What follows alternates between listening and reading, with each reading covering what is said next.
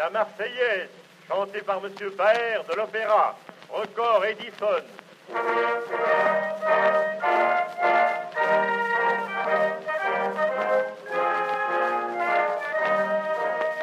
Allons en France, la patrie. Vous allez entendre maintenant une déclaration de la plus grande importance. Bonjour, chers compatriotes. Bienvenue à la chronique du conseiller consulaire. Je souhaite pour cette première brève rebondir sur l'actualité parlementaire qui vous concerne, françaises et françaises présentes en Ontario et au Manitoba.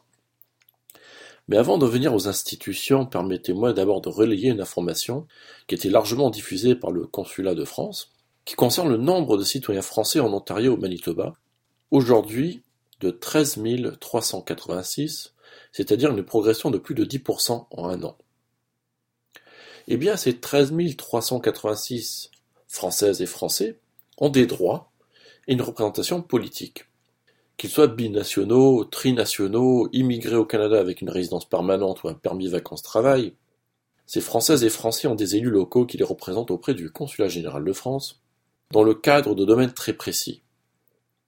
Vos élus se réunissent en général en conseil consulaire entre 6 et 10 fois par an pour traiter, par exemple, des bourses scolaires, recevoir des rapports sur l'emploi et la formation professionnelle, un comité de sécurité, et une fois par an, sous l'égide de l'ambassadrice ou de l'ambassadeur en poste, un conseil consulaire qui concerne tous les élus du pays.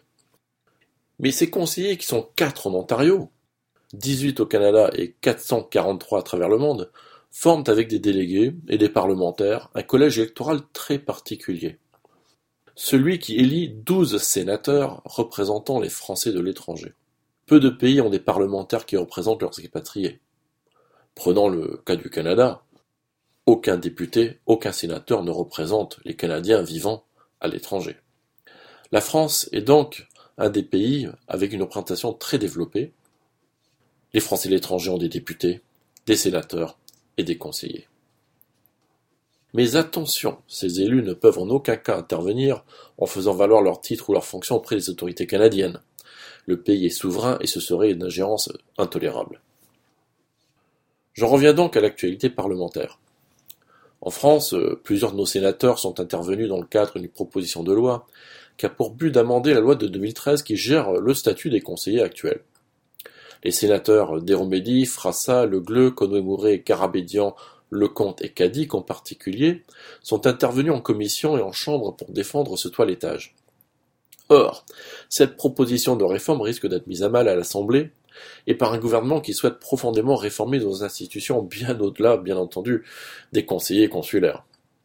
Si le président de la République n'avait pas été dérouté par une série d'affaires pendant l'été 2018, l'affaire Benalla pour pas la nommer, et bien entendu la jacquerie des Gilets jaunes, nous serions aujourd'hui en train de discuter la diminution du nombre de députés, des sénateurs dans les chambres respectives.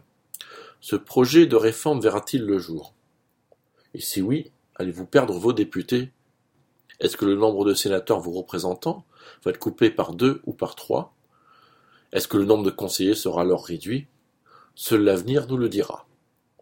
Je vous donne donc rendez-vous à la semaine prochaine pour approfondir tous ces sujets et toute autre actualité vous concernant.